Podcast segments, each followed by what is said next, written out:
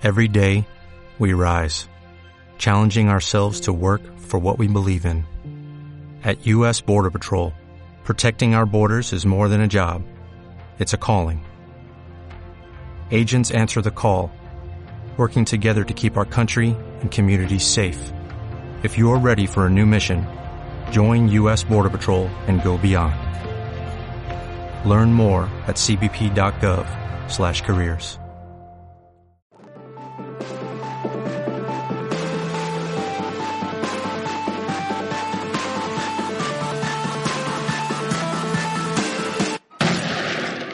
Hola, soy Antonio Espósito. Yo, Martín Orozco. Y esto es Netflix a la carta.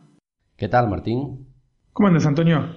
Bueno, aquí en casa grabando el capítulo 30 de Netflix a la carta contigo ahí, ¿no? En la lejanía, pero en la cercanía, ¿no? De la voz, ¿no? la maravilla de Internet, ¿no es cierto? Eso es. A miles de kilómetros, bueno, a miles, no sé, son, no llegará a 2000, ¿no?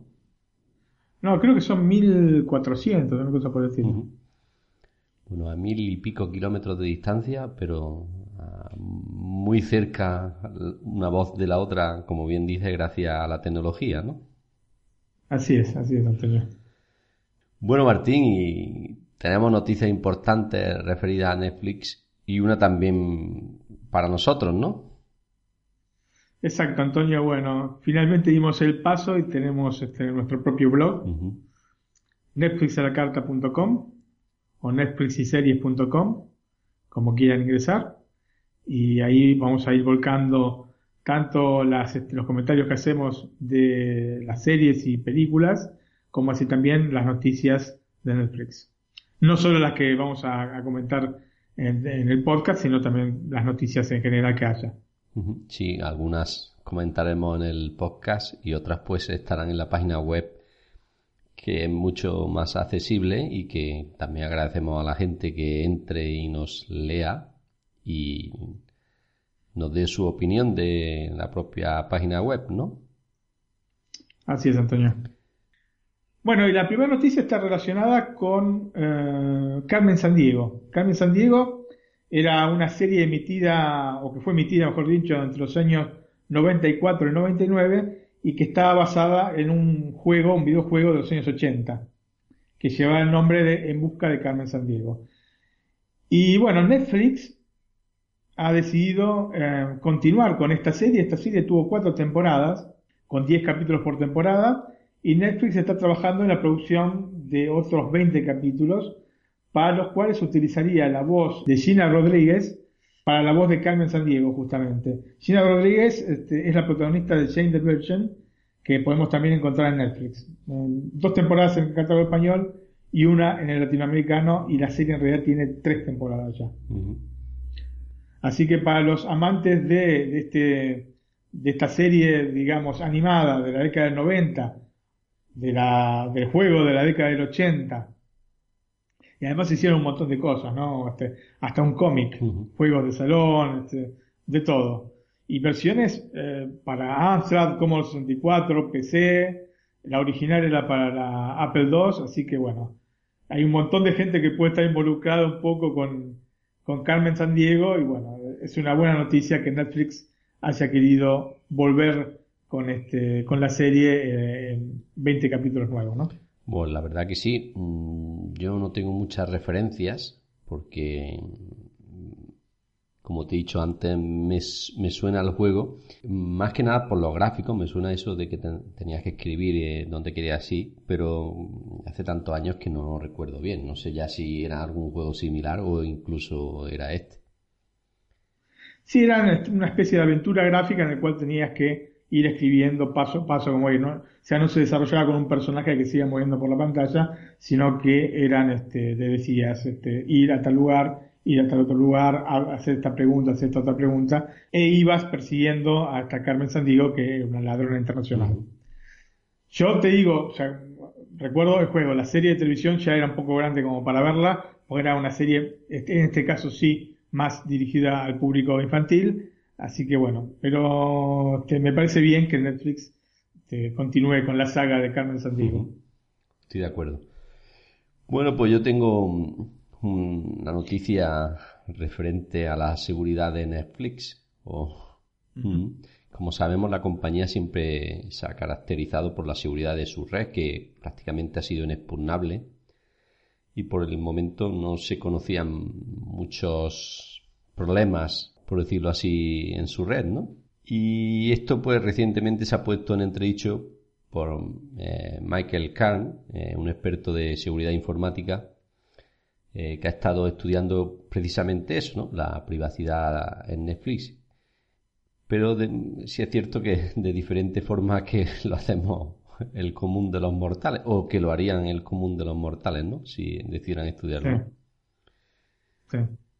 Y las, las conclusiones a las que ha llegado parece ser que no son muy buenas, ¿no? No son muy peligrosas, ¿no? Pero en concreto lo que nos viene a decir Carl es que ha descubierto que la compañía codifica primero los vídeos en, MP, en MP4 con bitrate variable y luego los transmite usando el estándar DASH, ¿no? o Dynamic Adaptive Streaming over HTTP. Digamos que la combinación de estas dos tecnologías lo que hace es crear una huella digital única eh, para cada vídeo que se reproduce, ¿no? Y Khan lo que ha conseguido es crear un software capaz de estudiar las huellas estas que dejan cada vídeo por la forma de codificar los vídeos y luego transmitirlos y usando una base de datos de 40 y más de 42.000 vídeos de la propia compañía, pues consigue saber lo que cada usuario ha visto. Vamos, evidentemente mm. esto no está en la mano de cualquiera, ¿no? Pero digamos que un pequeño punto en la, en la seguridad de Netflix que sabemos que, que está muy bien protegida, lo que es su sistema, ¿no?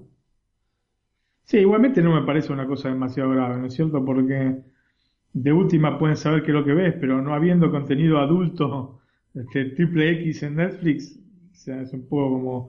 Quizás los datos puedan servir para algún este, propósito publicitario, pero digamos como peligroso para nosotros, no creo. Bueno, por eso me refería más que nada, ¿no? Porque imagínate que estos datos consiguen llegar a, la mano de Google, ¿no? Pues evidentemente cuando entremos en las páginas web nos estaría mostrando publicidad de, la ah, serie que estamos viendo, ¿no?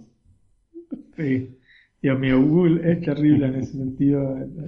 Terrible, terrible. Pero bueno, como bien dice, es una cosa leve que seguramente eh, Netflix pues lo solucione en poco tiempo y que tampoco es nada grave, no, consiguen saber nuestra tarjeta de crédito, ni nuestros datos personales, ni nuestro teléfono, ni nuestra dirección, o sea que muy grave, muy grave no es.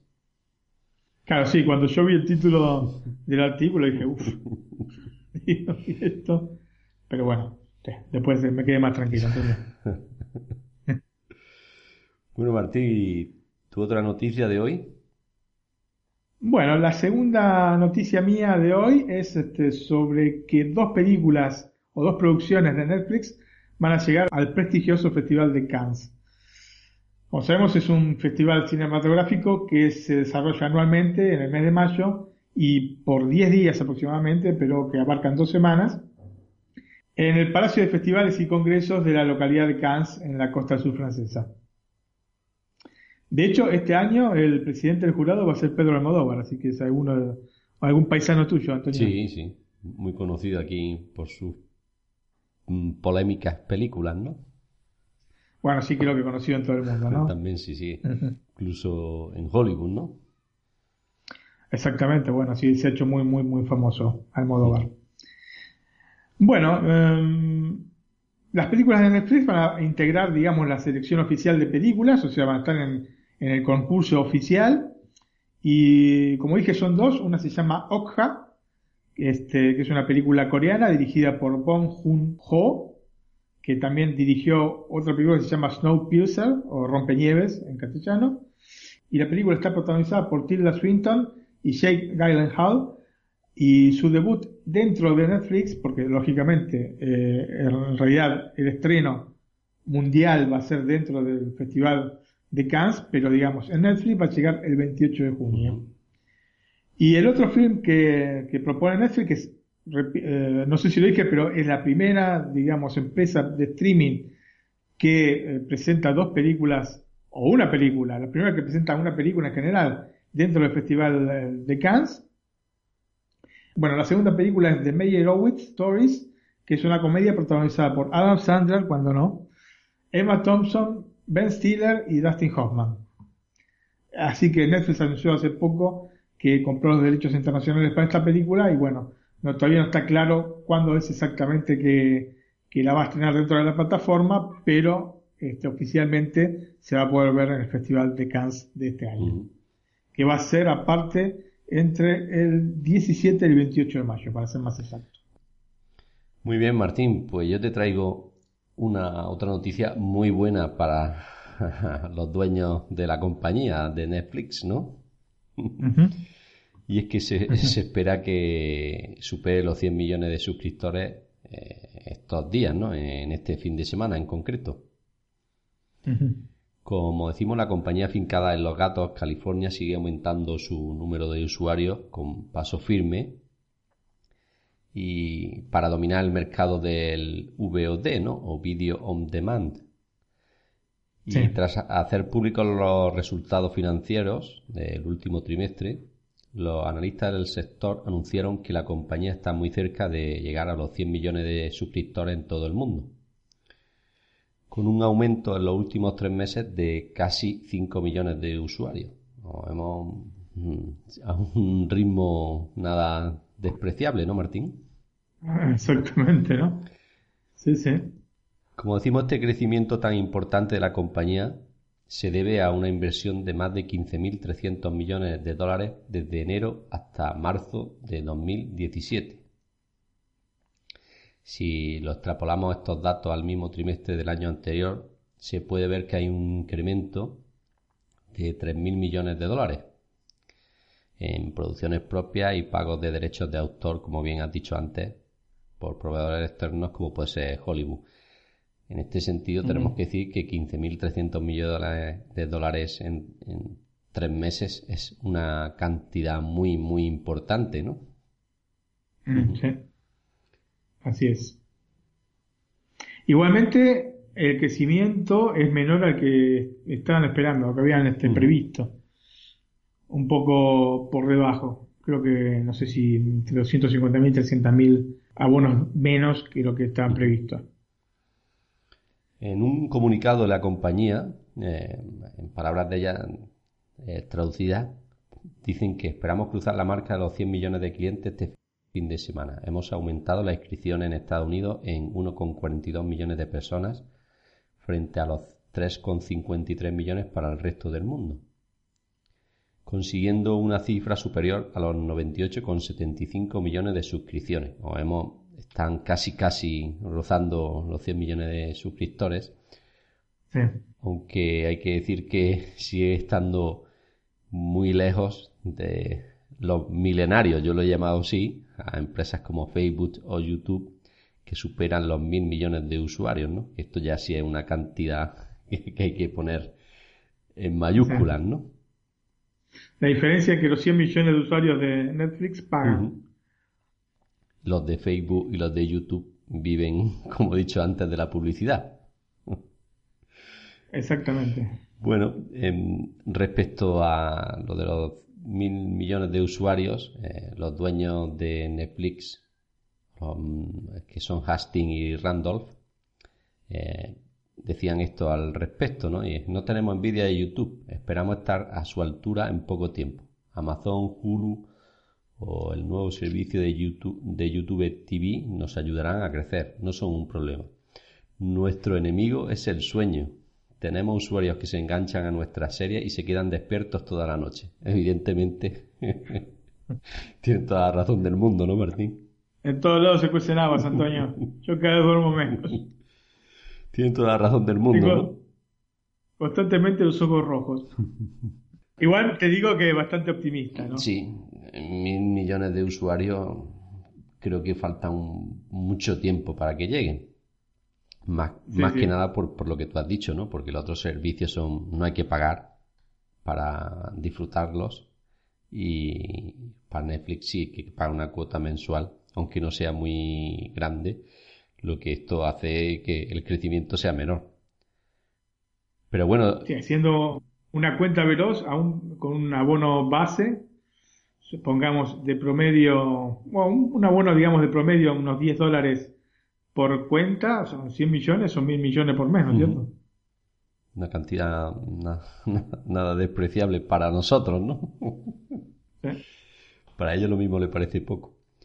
Y lo que te quería decir es que estoy yo de acuerdo con ellos, ¿no? En que el mayor problema de su compañía es el sueño, ¿no? Sí, sí, bueno, absolutamente.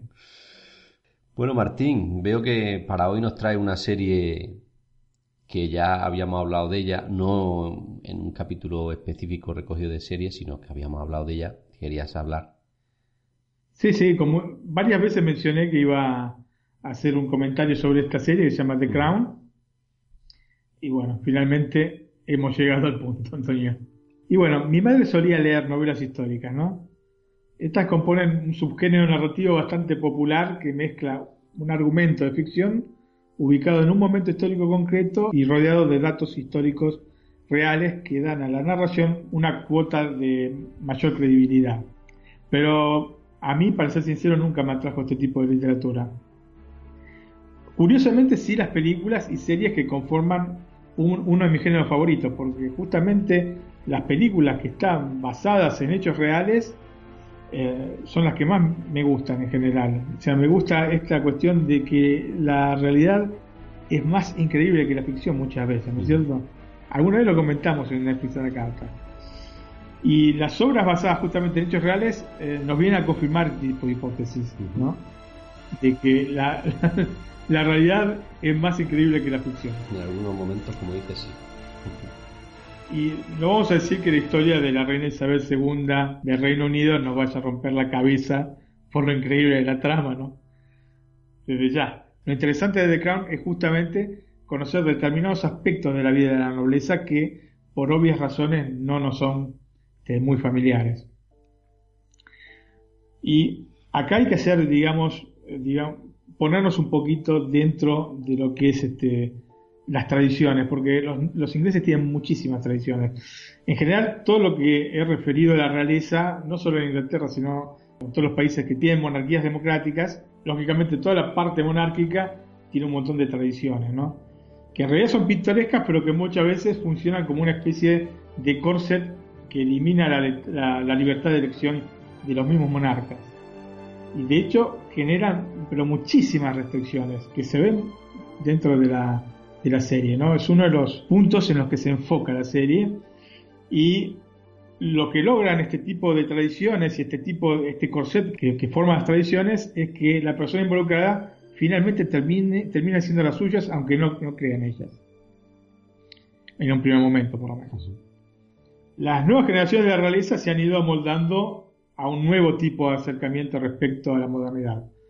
Por lo que comienzan a verse, aunque muy lentamente, algunos cambios que son más que necesarios como para poder quitarle el almidón a este tipo de cosas, ¿no es cierto? Porque yo sinceramente están muy almidonados los reyes, reyes, príncipes, etcétera, ¿no? Mm, quería decir que como son eh, monarquía democrática, eh, lo cierto es que eh, lo interno de ellos no es muy democrático, ¿no?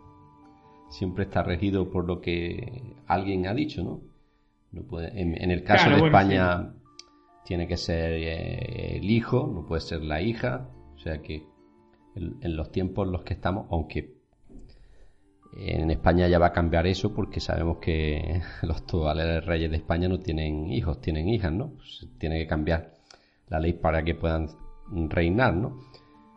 como digo, se rigen por unas normas que no conviven en muchos casos con lo que es la realidad actual, ¿no?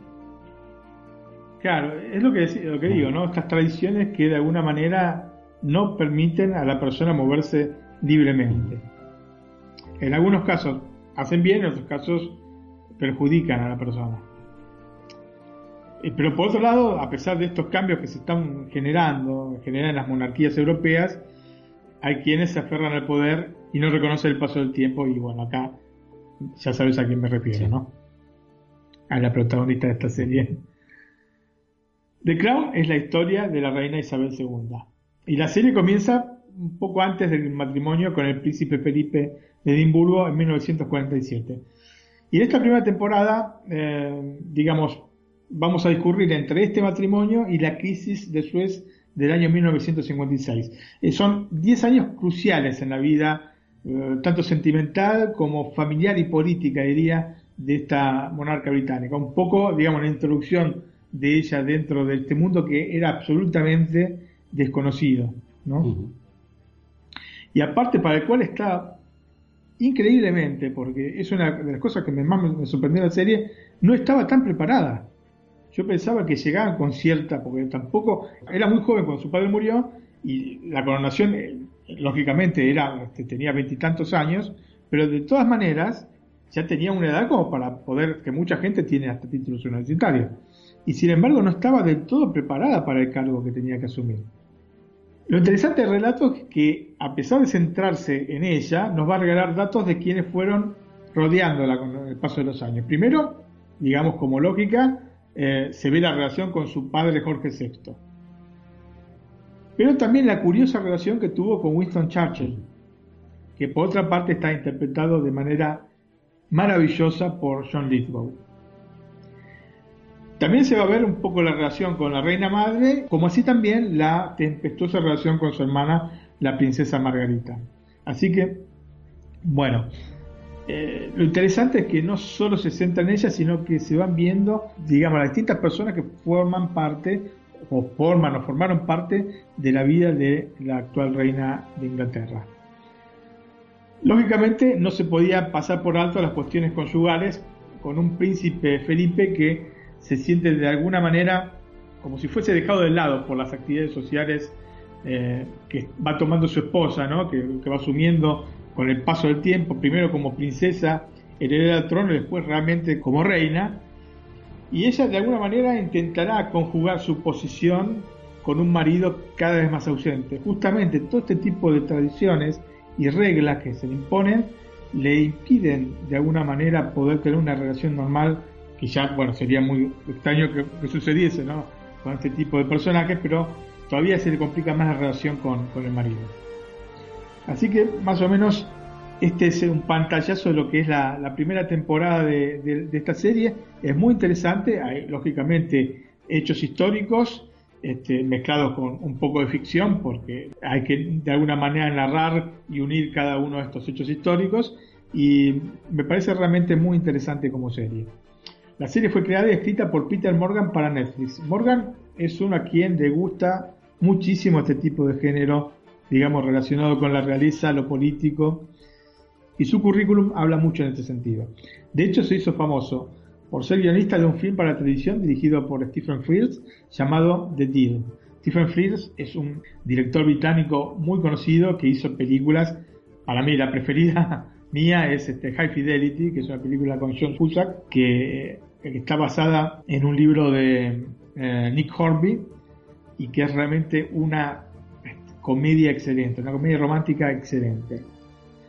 Y, pero también hizo otras, hizo The Queen, por ejemplo, que es otra de las películas para las cuales escribió el guion este, Peter Morgan, y hizo también Relaciones Peligrosas, entre otras, ¿no? Porque es un realmente un muy buen director este Stephen Frears. Esta primera, esta de Deal, digamos del 2003, a la que me referí eh, al inicio, se trata de la relación de Tony Blair con Gordon Brown. Tony Blair, interpretado por Michael Sheen, que digamos es el intérprete oficial de Tony Blair, hizo dos, tres películas eh, con este personaje y en, las tres está eh, relacionada justamente con Peter Morgan. Posteriormente, Morgan trabajó también con Stephen Frears escribiendo el guion de The Queen, como dije, que es una película de 2006 que ganó eh, algún que otro Oscar. Eh, creo que había ganado el Oscar a Mejor Actriz. Eh, Helen Mirren ganó el Oscar a Mejor Actriz por esta película. Y ese mismo año, en el 2006, también ganó Peter Morgan el BAFTA a Mejor Guión Adaptado por El Último Rey de Escocia. Así que, como vemos, son todo películas y series relacionadas con temas políticos, ¿no es cierto? Y de realeza. En el 2008 adaptó un drama teatral para el cine. se llamaba la película Frost barra Nixon, que era una entrevista que hizo este, un, periodista, creo que británico, si no, no recuerdo mal, que después se había ido a Australia a trabajar, pero era de origen británico, con el, presidente de Estados Unidos, Richard Nixon, ¿no? Y en, eh, bueno, que ya era expresidente en ese momento. Y en el año 2010 escribió el guion de la película The Special Relationships, que se centra en la relación del neo primer ministro Tony Blair, también otra vez este, interpretado por Michael Sheen, con Bill Clinton, cuyo papel hizo Dennis Quaid, y también con George Bush. esa relación en ese momento en el que se iba Clinton y llegaba George Bush. Así que, como vemos, de alguna manera se, centra mucho en temas políticos y monárquicos este Peter Morgan. Si bien me hubiese gustado un poco más de pimienta en ciertos momentos, tal vez con un guion más atrevido, aún sin dejar de ceñirse a las realidades históricas, pero con un poco más de chispa, tengo que decir que la serie es de muy buena factura y nos ilustra un tiempo muy distinto al que vivimos hoy, con una Europa que apenas dejaba atrás el horror de la Segunda Guerra Mundial y una Inglaterra que no es la que es hoy en día, ¿no es cierto? The Crown está pensada para durar seis temporadas, o sea, ese es el límite de, no es una de estas series que, no tiene fecha de, de, caducidad, digamos, ¿no? Son seis temporadas para las que está pensada, abarcando cada una de ellas una década en la vida de la reina Isabel. Ya, como dijimos, esta va de 1947 a 1956. Cada una de estas temporadas, de estas seis temporadas que va a haber, va a contar con 10 capítulos y en esta primera eh, cada uno de ellos tuvo una duración de entre 51 y 61 minutos y creo que va a ser así para el, eh, resto de las temporadas. Sería lo lógico, ¿no? No creo que salgan con este capítulos de dos horas después o de una hora y media. Yo creo que sí, la segunda... empezando con eso debe seguir, ¿no? Claro, tendría que ser de alguna manera este, coherente con la primera mm. temporada. La segunda está prevista para noviembre de este año, va a abarcar desde el año 1955 hasta 1964, así que vamos a tener ahí en medio seguramente el asesinato de Kennedy como hecho destacado a nivel este mundial, ¿no es cierto? Mm, Los protagonistas son eh, Claire Foy como la reina Isabel, Matt Smith como el príncipe Felipe, muchos lo recordarán por su interpretación del Doctor Who, Vanessa Kirby como la princesa Margarita, Victoria Hamilton como reina madre, Charlotte Harris, que es un grandísimo actor como el Jorge VI, y John Lithgow como Winston Churchill. Yo les repito, John Lithgow hace un papel realmente fantástico para esta The Crown. Muy bien, Martín. Pues eh, yo tengo que decir que he visto cinco capítulos nada más, pero que, como bien dices, no me disgusta. Tengo que terminarla. Lo que pasa que entre entre ver las series que tenemos que decir los fines de semana, películas y demás que tengo atrasadas, no puedo terminarla. Y hace ya tiempo, puedo decir que hace más de dos meses y medio, tres, que vi los cinco capítulos. O sea, cuando empiece otra vez, tendré que empezar de cero.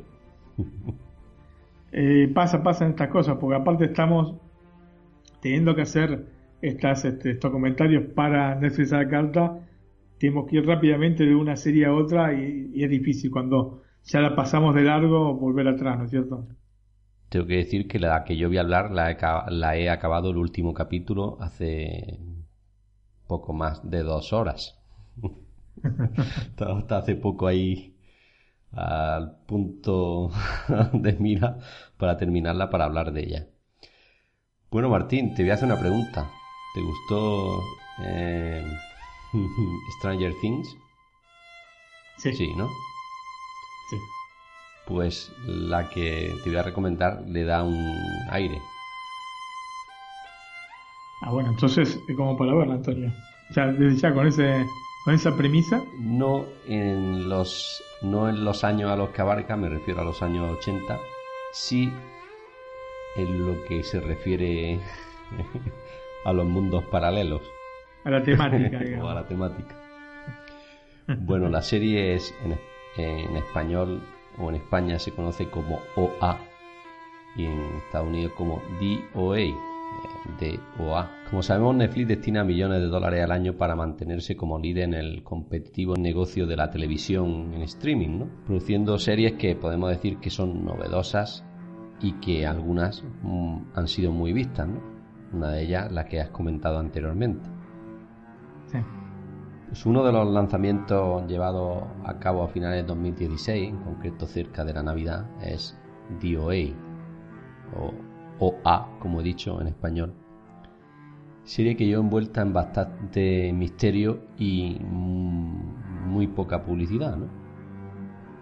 No sé si tú, cuando fue lanzada, llegaste a enterarte.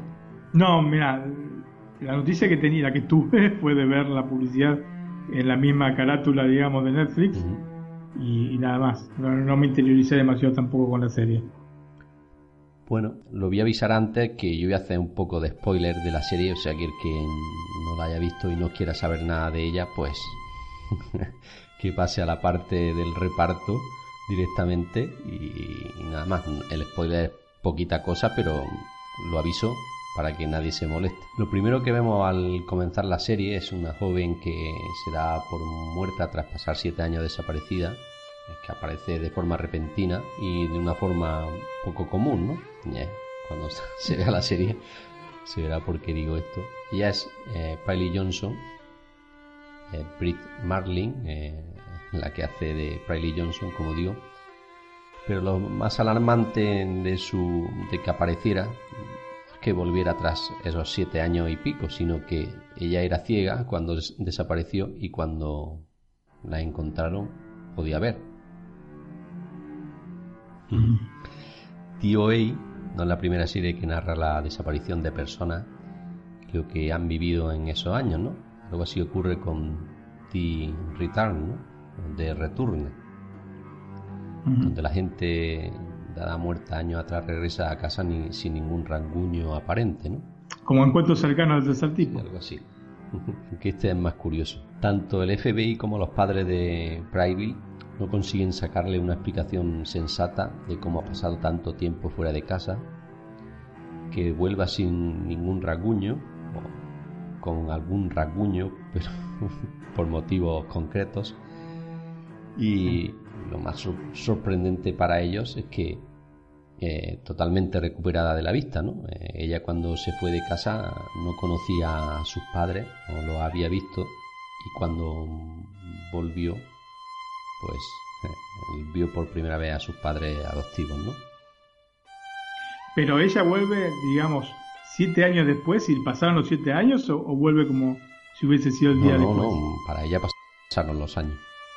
Ha pasado los siete años. Eh, bueno, pues Prailey, por razón al principio misteriosa, intenta encontrar a cinco personas de su misma comunidad para que la ayuden a salvar a alguien del tiempo en el que estuvo desaparecida, ¿no?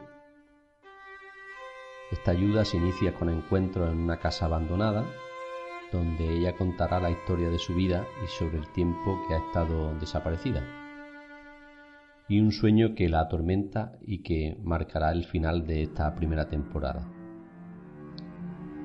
Una de las novedades de DOA es cómo está contada, ¿no? Es una historia que contiene otra historia y que Priley eh, como narradora, ¿no? De igual manera, el misterio consiste básicamente en entender lo que le ocurrió a Prailey, el tiempo que estuvo desaparecida y cómo consiguió volver a ver, ¿no?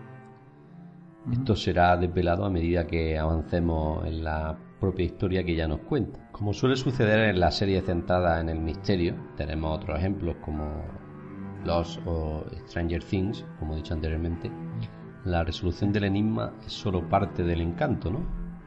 hacer el recorrido y ser sorprendido por la manera que te cuenta la historia en mayor satisfacción, ¿no? Ese misterio te pone el vello de punta en momentos concretos, ¿no? Esto ya me pasó con Stranger Things y me ha vuelto a pasar con OA. No sé si a ti te pasó con Stranger Things, Martín. Sí, sí, sí, Antonio. Justamente es uno de los motivos por el cual me gustó la serie como también me gusta Lost, al menos las temporadas que estoy finalizando la tercera temporada. Después había leído que había aflojado un poco la serie, pero bueno, espero que no. Que sea nada más una cuestión subjetiva y que a, mí me encante. bueno, pues eh, la serie también marcó el regreso a la televisión de Scott Wilson, ¿no? recordado por interpretar al granjero Helser Green en la popular serie de Walking Dead, ¿no? donde apareció en tres temporada. Bueno, pues el reparto para la serie tenemos a Britt Marlin como Riley Johnson o a Emory Cohen como Homer, Scott Wilson como Abel Johnson, Phyllis Emmett como Elizabeth Petty, Jason Isaac como Dr. Janter Yap, Nikolai Nikolev como el señor Azaroff, Alice James como Nancy Johnson, Patrick Gibson como Steve Wilcher, entre otros grandes actores. Bueno, así que Antonio, entonces este, está buena la serie. Cierto es que en primer y segundo capítulo, cuando la, empecé, cuando la empecé a ver, no tenía muy claro que la iba a recomendar, pero quizá a partir del segundo o el tercero, cuando ya ella empieza a contar la historia de su vida, ¿no? de los siete años que ha pasado desaparecida, pues empieza a ponerte los pelos de punta en algunos momentos y dices, sí, sí, sí, claro que la voy a recomendar y claro que la voy a ver hasta el final. Y tiene así scale jumping, me imagino. O sea, momentos en el que salta de la butaca. No, no tanto, no tanto como eso, porque no abarca, digamos, el terror ni el miedo, mm. tan como, por decírtelo, como, como la de Stranger Things, ¿no? Pero sí que, por lo que te cuenta, tampoco es que no quiero desvelar mucho más, ¿no? De lo que he dicho, que ya he dicho bastante, eh, que no lo haya visto, a lo mejor se molesta.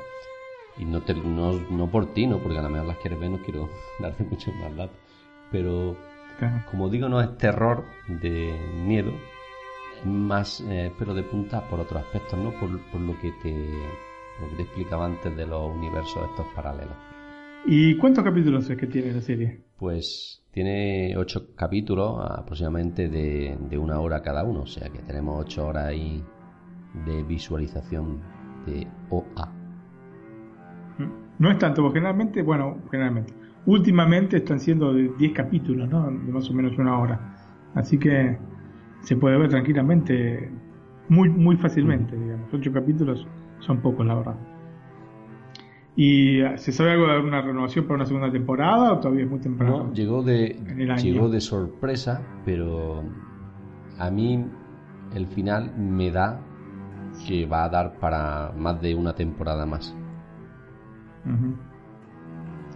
Pues pasa muchas veces que la, serie sale y a los dos días ya están este, avisando que va a salir la, segunda temporada, ¿no? Una renovación casi ipso facto, ¿no? De la, serie. te quería decir que sinceramente el único problema que tiene para mí la serie es que el nombre no incita a verla. Porque no, no te dice nada. O sí, sí. A mí, por eso yo no la había visto hasta ahora y la vi y digo, tiene pinta de ser buena serie, pero no. Y luego ya cuando empiezas a verla, cuando pasan 3-4 capítulos que empieza a contarte la historia, pues evidentemente quieres seguir viéndola porque la, historia que ella te cuenta tiene enganchado, ¿no? Quieres saber el final, ¿no? De cómo acaba. Claro, claro. Bueno, ok, será una serie para ver sin ningún tipo de dudas entonces. Bueno, Martín, ¿la película que nos tiene guardada para hoy? Bueno, sí, la película es Sin Límites.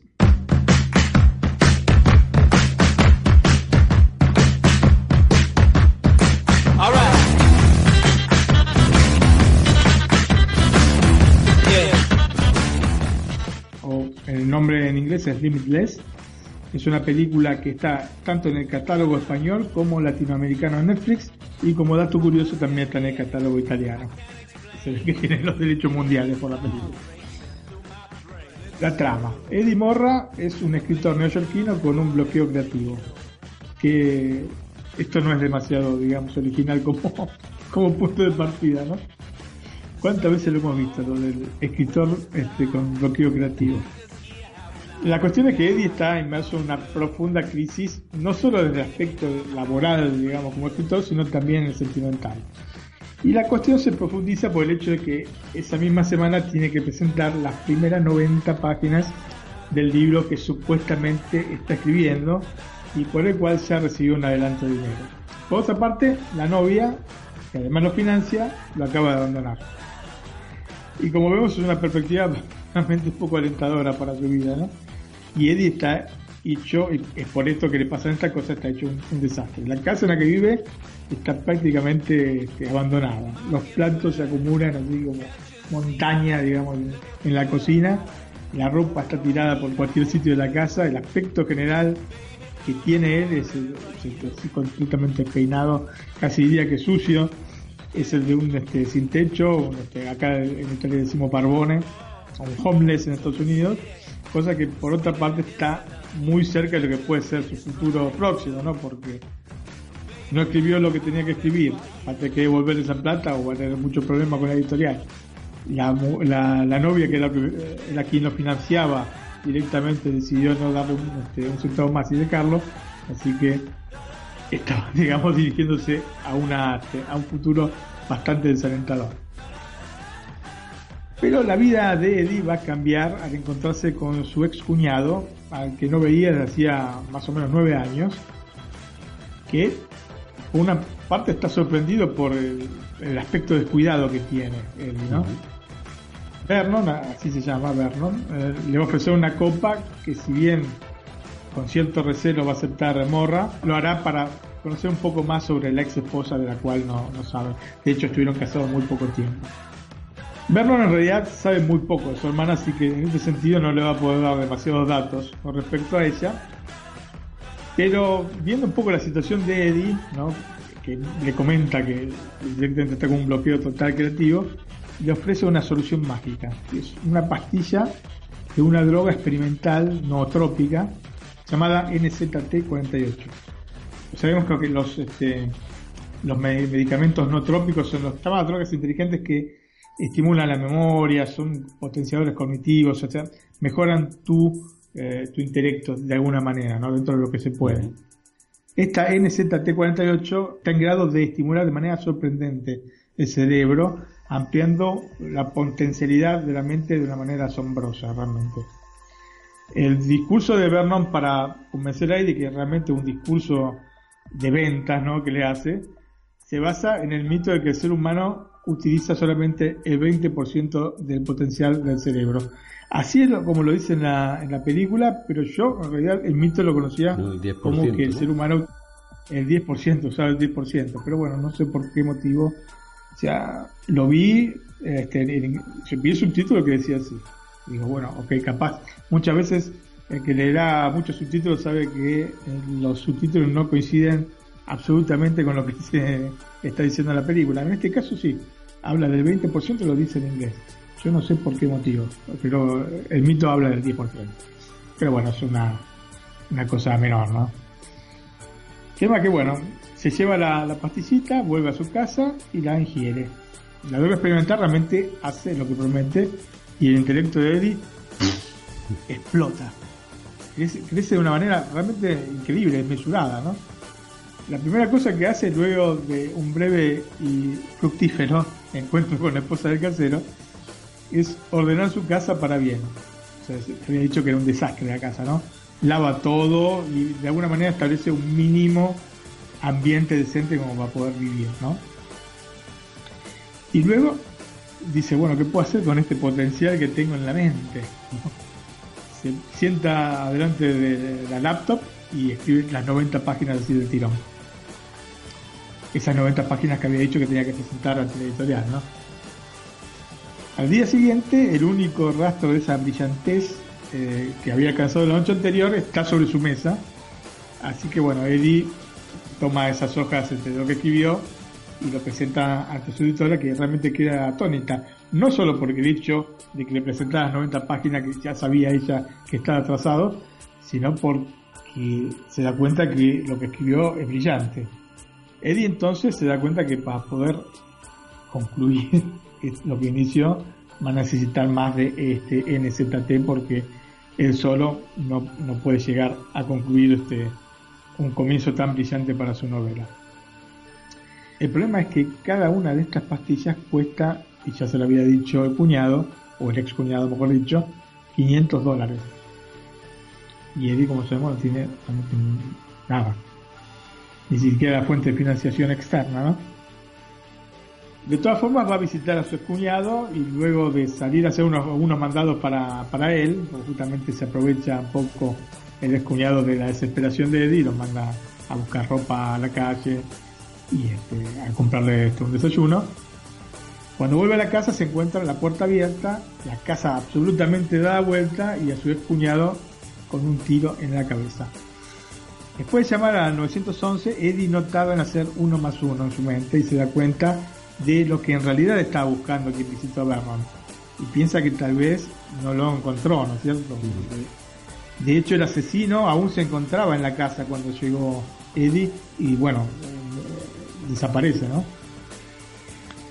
Así que eh, con desesperación y contra reloj, porque se está llegando la policía, empieza a buscar el, el NZT, que es lo que está justamente buscando, estaba buscando el asesino de Vernon, ¿no? Y finalmente encuentra un sobre con unas 450 pastillas y un fajo de dólares. De allí en más, eh, la vida va a cambiar radicalmente para Eddie sin la posibilidad de poder volver atrás, ¿no es cierto? Y acá parecerá que conté, no sé, este, tres cuartas partes de la Son película, 10 pero en realidad son 10 minutos de película. ¿no? Yo no me gusta hacer demasiado spoiler, pero bueno, esto es básico como para poder adentrarnos en la historia. La cuestión es que él tiene estas pastillas que de alguna manera le hacen explotar el cerebro. La película está basada en el libro The Dark Fields, escrito por Alan Glynn en el año 2001. El film aporta varios cambios en la historia, algunos significativos y otros no tanto. Por ejemplo, de los que no son significativos, el nombre del protagonista en la novela es Eddie Spínola. Y yo no sé por qué le cambiaron el nombre, porque me gusta más Spínola como apellido que Morra, la verdad. Y en vez de ser este, un escritor así independiente, es redactor de libros a pedido, especialmente libros este, de turismo y cosas por el estilo. Y, tiene trabajo, no tiene ningún tipo de bloqueo eh, creativo. Y el nombre de la droga es MDT48. O en realidad tiene un bloqueo creativo, pero no, no tan este, profundo como el que muestra la película, ¿no es cierto? Aunque el film me gustó, y por eso estoy recomendando, la novela me pareció bastante más redonda. Si les- realmente ven el film y les interesa, les recomiendo sobremanera leer la novela porque es excelente la novela. De hecho, en la película las cosas en un cierto punto se precipitan dejando algunos huecos argumentales que en el libro se resuelven, para bien o para mal del protagonista. En resumen, el film parte de una premisa muy interesante, pero que no desarrolla de la mejor manera. En cambio, el libro sí. Lógicamente, el libro, que es un libro de unas este, aproximadamente unas 350 páginas, 400 páginas, también depende, pues yo, como saben, lo leo en formato digital y bueno, lo fui leyendo sea en el iPad, sea en la Mac, sea en el iPhone, donde podía este, encontrar un hueco, eh, me lo iba leyendo y me variaba la cantidad de páginas, así que calculo que sea alrededor de las 350, 400 páginas. Así que no es un libro demasiado extenso y es, realmente muy bueno. Y respecto a la película, yo creo que la, pregun- la pregunta que queda colgando en cada una de las personas que la ve es eh, ¿qué hubiera hecho yo en el lugar de Eddie? ¿No? ¿Qué hubieras hecho vos, Antonio, en el lugar de Eddie? ¿Hubieras seguido tomando la droga? Porque al fin y al cabo, ya se sabe desde el inicio que el NZT es una droga y como cualquier otra, genera adicción y daños colaterales. O sea, no deja de ser una droga, ¿no es cierto? Es un producto químico que estimula el cerebro. La diferencia es que esta NZT abre el intelecto en lugar de aislar a quien lo consume. Y aquí tenemos una contradicción, porque justamente el intelecto sin límites no te llevaría a detener un consumo que pudiese de alguna manera provocar problemas físicos y mentales a, a tu persona. Y esto es interesante, porque la trama nos deja ver que más allá de la inteligencia de cada uno, los seres humanos a veces actuamos de manera poco racional. Y eso me gusta porque el tipo realmente se transforma en un genio, pero se equivoca, comete errores. Tal vez lo que más me llamó la atención de Sin Límites es el aspecto visual. A partir de una mítica escena de presentación de títulos que me encantó realmente, hasta transportarnos a la visión de quien consume NTZ que percibe todo de una manera distinta, representada por una sobresaturación del color que realmente nos llena los ojos cuando es eh, lógicamente artificial, ¿no? Porque cuando él eh, consume eh, en otros casos había mencionado, por ejemplo, en eh, la Guerra de los Mundos, había mencionado que había colores muy este, muy apagados, ¿no es cierto? Con poca saturación. En este caso, los colores de la película en general están bien saturados, son correctos. Cuando toma la droga pasa al revés que con el, este, en el caso de la, de Guerra de los Mundos. Se sobresatura, entonces le saltan los ojos, tiene ojos celestes, eh, Bradley Cooper, y le saltan los ojos muy, muy, muy, este, muy azules, ¿no es cierto? Y todo muy colorido, muy saturado, muy sobresaturado, pero me gusta porque atrae. Además, este recurso es utilizado para que sepamos en qué momento el protagonista está bajo la influencia de esta droga. Me parece, digamos, como un recurso narrativo muy, muy, digamos, acertado. En el año 2015, Bradley Cooper produjo una serie que duró dos temporadas y que fue transmitida por la cadena CBS. No sé si alguna vez oíste hablar de esta serie, Antonio. Yo no, es iba a comentar que la película no la he visto, no me suena, pero la serie sí me sonaba, sí he visto algún capítulo, creo. Bueno, de hecho, Cooper también fue productor de la película y, y de la serie, ¿no es cierto? Y me aparecen algunos capítulos. Si bien no está basada en la vida de él, ¿no? De Eddie Morra, aparece creo que en dos tres capítulos durante la serie. Es de alguna manera, así entre, tomado con pinzas, ¿no? de alguna manera una continuación de la película eh, con un protagonista que como Eddie, casi de la misma manera, y yo me pregunto si no podía inventarse una manera distinta para, para que accediera a la droga, accede a este NTZ. Y luego de, acceder, deriva en una colaboración de justamente esta persona que se llama Brian Finch con el FBI. Sinceramente me sorprende que haya durado dos temporadas esta serie. La intriga, que la parte oscura de la trama, de la cual se había perdido mucho la película respecto al libro, acá decididamente desaparece. Dando lugar a un producto que no me llamó mínimamente la atención, Antonio. Eh, de hecho, en la, en algunos momentos parece que dan pasos de comedia y no, no sé, no, no termina de, cuadrarme la película. Está bueno que sea una continuación de la película porque aparece de hecho Bradley Cooper en una continuación misma de la trama, ¿no es cierto? Pero aparece en dos, tres capítulos. Eh, uno es el primero, así que si lo quieren ver, aparecerá ahí. Y después, eh, no sé, sinceramente no, no me termina de convencer esta serie.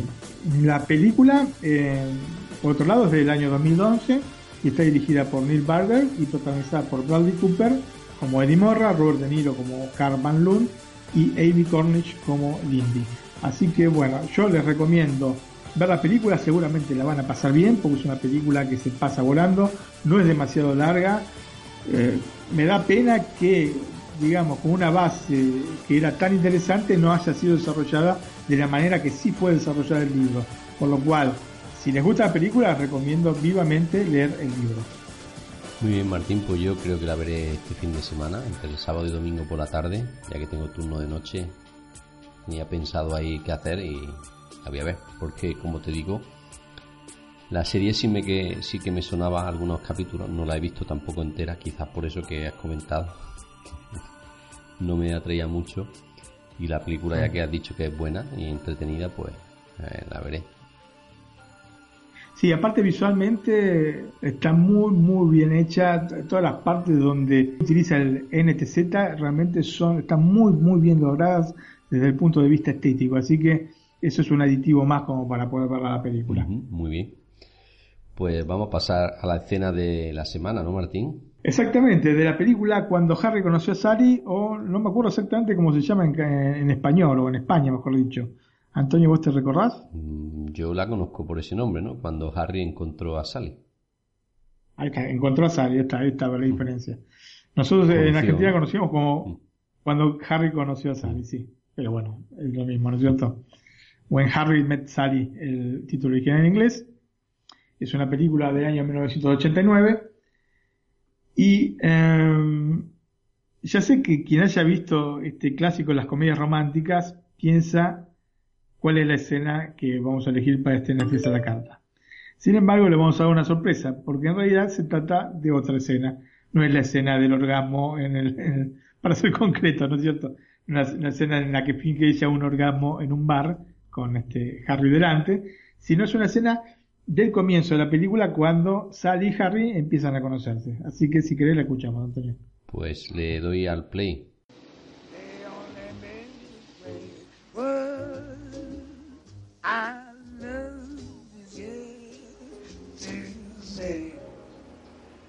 Lo tengo todo calculado. El viaje dura 18 horas. Podemos dividirlas en seis turnos de tres horas cada uno. O si prefieres, podemos turnarnos por kilómetros. Hay un. Hay un mapa en la visera. En el que he marcado los sitios donde podemos hacer los cambios. ¿Uvas? No me gusta comer nada entre comidas. Será mejor que baje el cristal.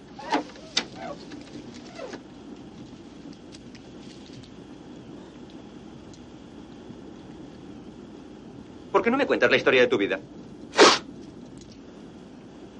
¿La historia de mi vida? Tenemos que matar 18 horas antes de llegar a Nueva York. Podría contártela antes de salir de Chicago. Aún no me ha pasado nada. Por eso me voy a Nueva York. ¿Para que te pase algo? Sí. ¿Cómo qué? Pienso ir a la escuela de periodismo y ser periodista. Y escribir cosas que les pasan a los demás. Esa es tu opinión. Supón que no te ocurre nada. Supón que vives allí toda tu vida y no te ocurre nada. No conoces a nadie, no llegas a ser nada y finalmente te mueres como tanta gente se muere en Nueva York y se dan cuenta pasadas dos semanas por el hedor que suelta tu cadáver. Amanda ya me dijo que tenías un lado muy pesimista. Eso es lo que le atrajo de mí. Tu lado pesimista. ¿Seguro? ¿Tú no tienes un lado pesimista? Ya, tú debes ser una de esas chicas que dibujan corazones en los puntos de las IES. Puedo ser tan pesimista como cualquier otra persona. Ah, ¿en serio? Cuando me compro un libro siempre leo primero la última página. Así si me muero antes de terminarlo, sé cómo acaba. Eso, colega, es ser pesimista. Pero no significa que seas profundo. Yo, sí, básicamente soy una persona feliz. Yo también. Y no veo que haya nada de malo en ello. No, estás demasiado ocupada siendo feliz. ¿Nunca piensas en la muerte? Sí. Apuesto a que sí. Un pensamiento fugaz que entra y sale de tu mente. Yo le dedico horas, incluso días. ¿Y por eso eres una persona mejor? Escucha, cuando ocurra lo peor, yo estaré preparado y tú no. Es lo que quiero decir. Y mientras tanto vas a amargarte la vida esperando que ocurra.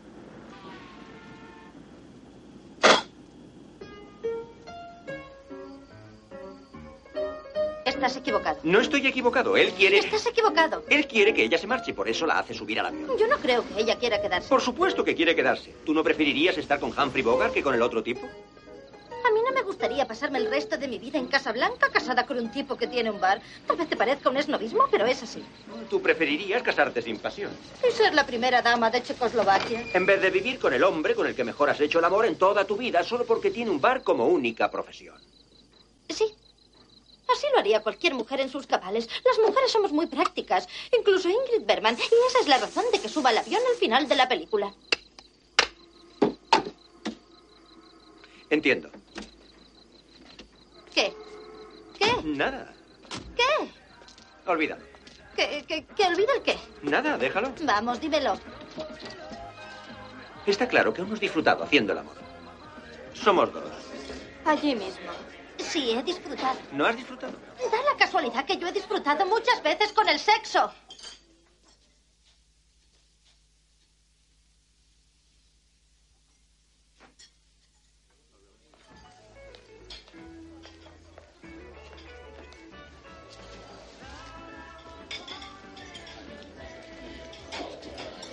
¿Con quién?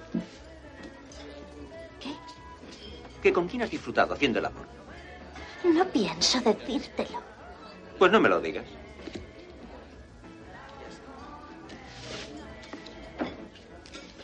Shell Gordon. ¿Shell? ¿Sheldon? No, no, tú no has disfrutado haciendo el amor con Sheldon. Pues es cierto. No, no lo es. Llamándose Sheldon puede hacerte la declaración de la renta, abrirte una zanja. Sheldon será tu hombre. Pero meterla y sacarla no es lo que hace mejor. Es por el nombre. Hazme el amor, Sheldon. Eres una fiera, Sheldon. Móntame bien, Sheldon. No puede funcionar. Hola. ¿Qué van a tomar? Para mí el número tres. Yo quiero la ensalada de chef con el aceite y el vinagre aparte y una tarta de manzana a la mod. Una del chef y tarta de manzana.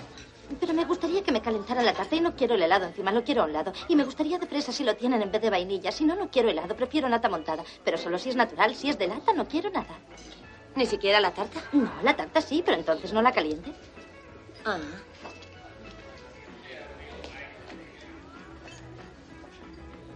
¿Qué? Nada, nada. ¿Por qué rompiste con Sheldon? ¿Cómo sabes que rompimos? Porque si no, no estarías aquí conmigo, estarías con Sheldon, el del pene maravilloso. En primer lugar, no estoy contigo. Y en segundo lugar, no es asunto tuyo por qué rompimos. Está bien, está bien. No quiero saberlo. Bien, si quieres saberlo, te diré que rompimos porque él era muy celoso. Yo tenía unas bragas con los días de la semana. Lo siento, perdona, tiempo muerto. ¿Tú tenías unas bragas con los días de la semana? Sí, tenían escritos los días de la semana y me parecieron muy graciosas. Pero un día Sheldon me dijo, nunca llevas las del domingo. Y empezó a sospechar dónde están las del domingo, dónde has dejado las del domingo. Se lo expliqué, pero no me creyó. ¿El qué? No se llevan el domingo, ¿Por qué no? porque es el día del Señor. Esta sí que la he visto hace tiempo ya que vi la película. Si no recuerdo mal, la que en la portada están sentados eh, él- ella encima de él en una silla, ¿no? En un taburete de bar, ¿no? Sí, hay, hay varias este, tapas para las distintas, las distintas versiones, este, DVD, VHS, etcétera, y bueno, eh, había una que se lo veía a ellos caminando por el Central Park en otoño con las hojas de color naranja, etcétera. Otra que se lo veía en la cama uno al lado del otro, eh, y bueno, esta que me está diciendo que, digamos, el afiche oficial, ¿no? de la película. Muy buena Lo película, ¿no? interesante, sí, lo interesante es saber, y para nuestras oyentes este, mujeres, si con, quién se quedarían ellas, si con Víctor Laszlo o con Rick, ¿no? Estamos hablando de la película Casablanca. Bueno, pues que aprovechen y, y nos, y nos manden un correo, ¿no? Al correo que tenemos nuestras oyentes y nos respondan, ¿no? Exactamente, sí. El correo, como sabemos, es nac, N-A-C, arroba, iosmac, iosmac.es. Pues nada, que nos den ahí su opinión al respecto y las próximas semanas pues daremos los, los resultados del ganador, ¿no, Martín? Yo, digamos, en el test interno que hice en casa, eh, ganó Rick 2 a 0. Yo creo que sí, como bien dice ella, las mujeres son más prácticas, ¿no? Bueno, ella en realidad dice que se quedaría con Víctor Laszlo en esta parte de la, de la película, pero después cambió opinión. bueno, más- fue más adelante, ¿no? Donde cambió. Exactamente. Bueno, Martín, pues hemos llegado a- al final, ¿no? A los agradecimientos, ¿no? Muy bien, Antonio, queremos agradecer por los likes en iBox y bueno, por estar siempre allí escuchándonos y apoyándonos. A Luigi Joker, a Piki Triki, a Samu Andrés, a Sinotsuki, a J. Regidor, Angie Char, Ana Hernández Sanz, Celestina Navarro Paya, Gustavo Echeverry, a Frantels y Nico Sensei. Y bueno, después también a quienes constantemente nos están apoyando y hablando con nosotros, no solo apoyando, en nuestro canal de Telegram, APCO, que si no me equivoco es Frantels, ¿eh? pero no me gustaría decir una cosa por otra, igualmente lo menciono, APCO, eh, Samuel Bonilla, Javier Bell y Miguel Ángel Suárez. Así que muchas gracias gente por este, estar siempre en contacto con nosotros y bueno, seguirnos de alguna manera. Eso es que también decirle que cualquier consulta o recomendación, pues ahí estamos y que si alguien quiere que le mandemos una in- invitación al canal de Telegram, pues ahí tiene el correo electrónico que has dicho tú, Martín, que repito que es nac arroba iosmac o iosmac.es nac arroba iosmac.es Ok, y para finalizar, también recuerden que ahora tenemos el blog, la página de internet, que es eh, netflixalacarta.com o netflixiseries.com, pero bueno, digamos, nos conocen por el podcast netflixalacarta.com, pueden dirigirse directamente a ese sitio. Como decimos, y iremos publicando las noticias que creamos más interesantes relacionadas con el mundo del streaming de vídeo, ¿no, Martín? Así es, Antonio. Algún lanzamiento de cine que merezca la pena resaltar ¿no? y alguna que otra cosilla más, ¿no? Sí, y bueno, me había eh, olvidado de mencionar también que tenemos nuestra cuenta en Twitter, arroba Netflix a la carta, y también arroba Netflix a la carta en la cuenta en eh, Facebook. Y un canal de Instagram también donde ponemos alguna que otra foto interesante, ¿no, Martín? Así es, Antonio, relacionadas con el podcast de cada semana. ¿no? Eso es. Que eh, en la página web que has dicho, netflixalacarta.com, tienen los tres iconos de las redes sociales que haciendo clic en ellos, pues acceden directamente a cada una de las redes sociales que nos pueden seguir. También eh, está la, la página en Flipboard o la revista en Flipboard también de nombre Netflix a la carta, así que es muy fácil encontrarnos, donde se hace una recopilación de todos los artículos que aparecen en el blog. Pues nada, Martín, hemos llegado al final, hasta la próxima semana, ¿no? Hasta la próxima semana, Antonio, y va a ser, este, voy a traer una cosita particular, especialmente para los amantes de la década del 80 como yo, que fui joven en esa época. Muy bien, pues estaremos pendientes a ver lo que la sorpresa que nos tiene por igual a Martín. Muy bien. Bueno, y, por, y por último, le quiero decir a, los amigos de Latinoamérica y de Estados Unidos que ya tiene el, el post publicado en la web sobre los estrenos que llegarán en mayo. Así como para poder ir previendo el tiempo que vamos a tener que dedicar a cada serie, ¿no? Y a cada película, ¿no? Sí. En, en, breve, cuando Netflix, quería decir que en breve, cuando Netflix lo haga público, pues haremos el artículo también de los que llegan a España, ¿no? Sí, sí, sí, exactamente, exactamente. Pues nada, Martín, hasta la próxima semana. Chao. Hasta la próxima semana, Antonio. Chao, chao. Gracias. Chao, amigo.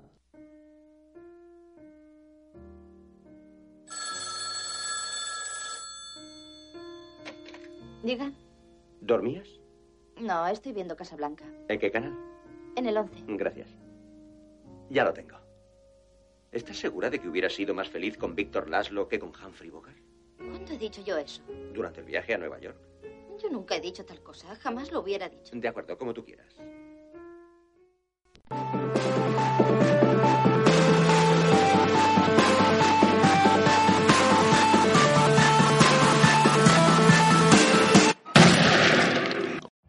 Every day, we rise, challenging ourselves to work for what we believe in. At U.S. Border Patrol, protecting our borders is more than a job. It's a calling. Agents answer the call, working together to keep our country and communities safe. If you're ready for a new mission, join U.S. Border Patrol and go beyond. Learn more at cbp.gov slash careers.